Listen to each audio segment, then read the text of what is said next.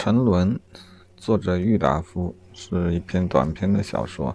郁达夫一生著作甚多，还有如《采石矶》《春风沉醉的晚上》《池桂花》。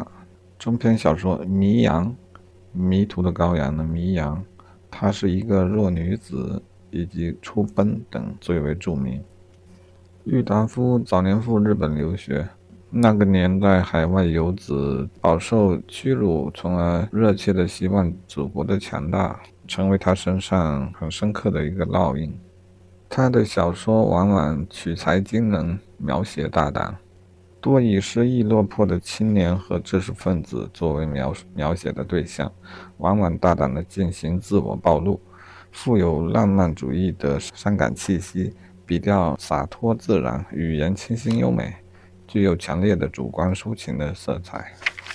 当然，他的反对者对他的评价是故意在自己的身上造一些血浓糜烂的创伤来吸引过路人的同情。不过，他的文章算是击中了当时的年轻人的痛点，因而在年轻读者中广受欢迎。沉沦所描写的是一个生活在日本的中国留学生，户外自由又多愁善感。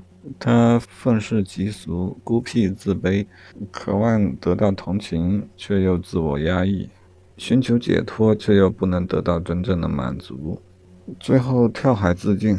临死前，他喊出的是：“祖国啊，祖国，我的死是你害我的，你快富起来、强起来吧！